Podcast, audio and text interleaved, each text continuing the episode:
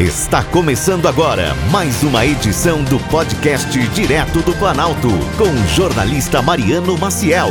Para mais notícias, acesse o site www.diretodoplanalto.com.br. Numa disputa apertada, apesar das pesquisas apontarem o contrário, o peronista Alberto Fernandes, que tem a senadora Cristina Kirchner como vice, foi eleito em primeiro turno para comandar a Argentina pelos próximos quatro anos. Será fácil? Eis a questão. Visto com ressalvas pelos investidores e pelo presidente Jair Bolsonaro, Fernandes é visto com desconfiança pelos liberais e como a volta de um Estado mais intervencionista na economia.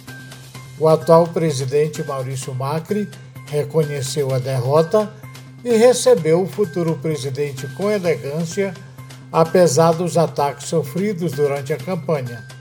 Aliás, é assim que os adversários devem proceder em nome da democracia.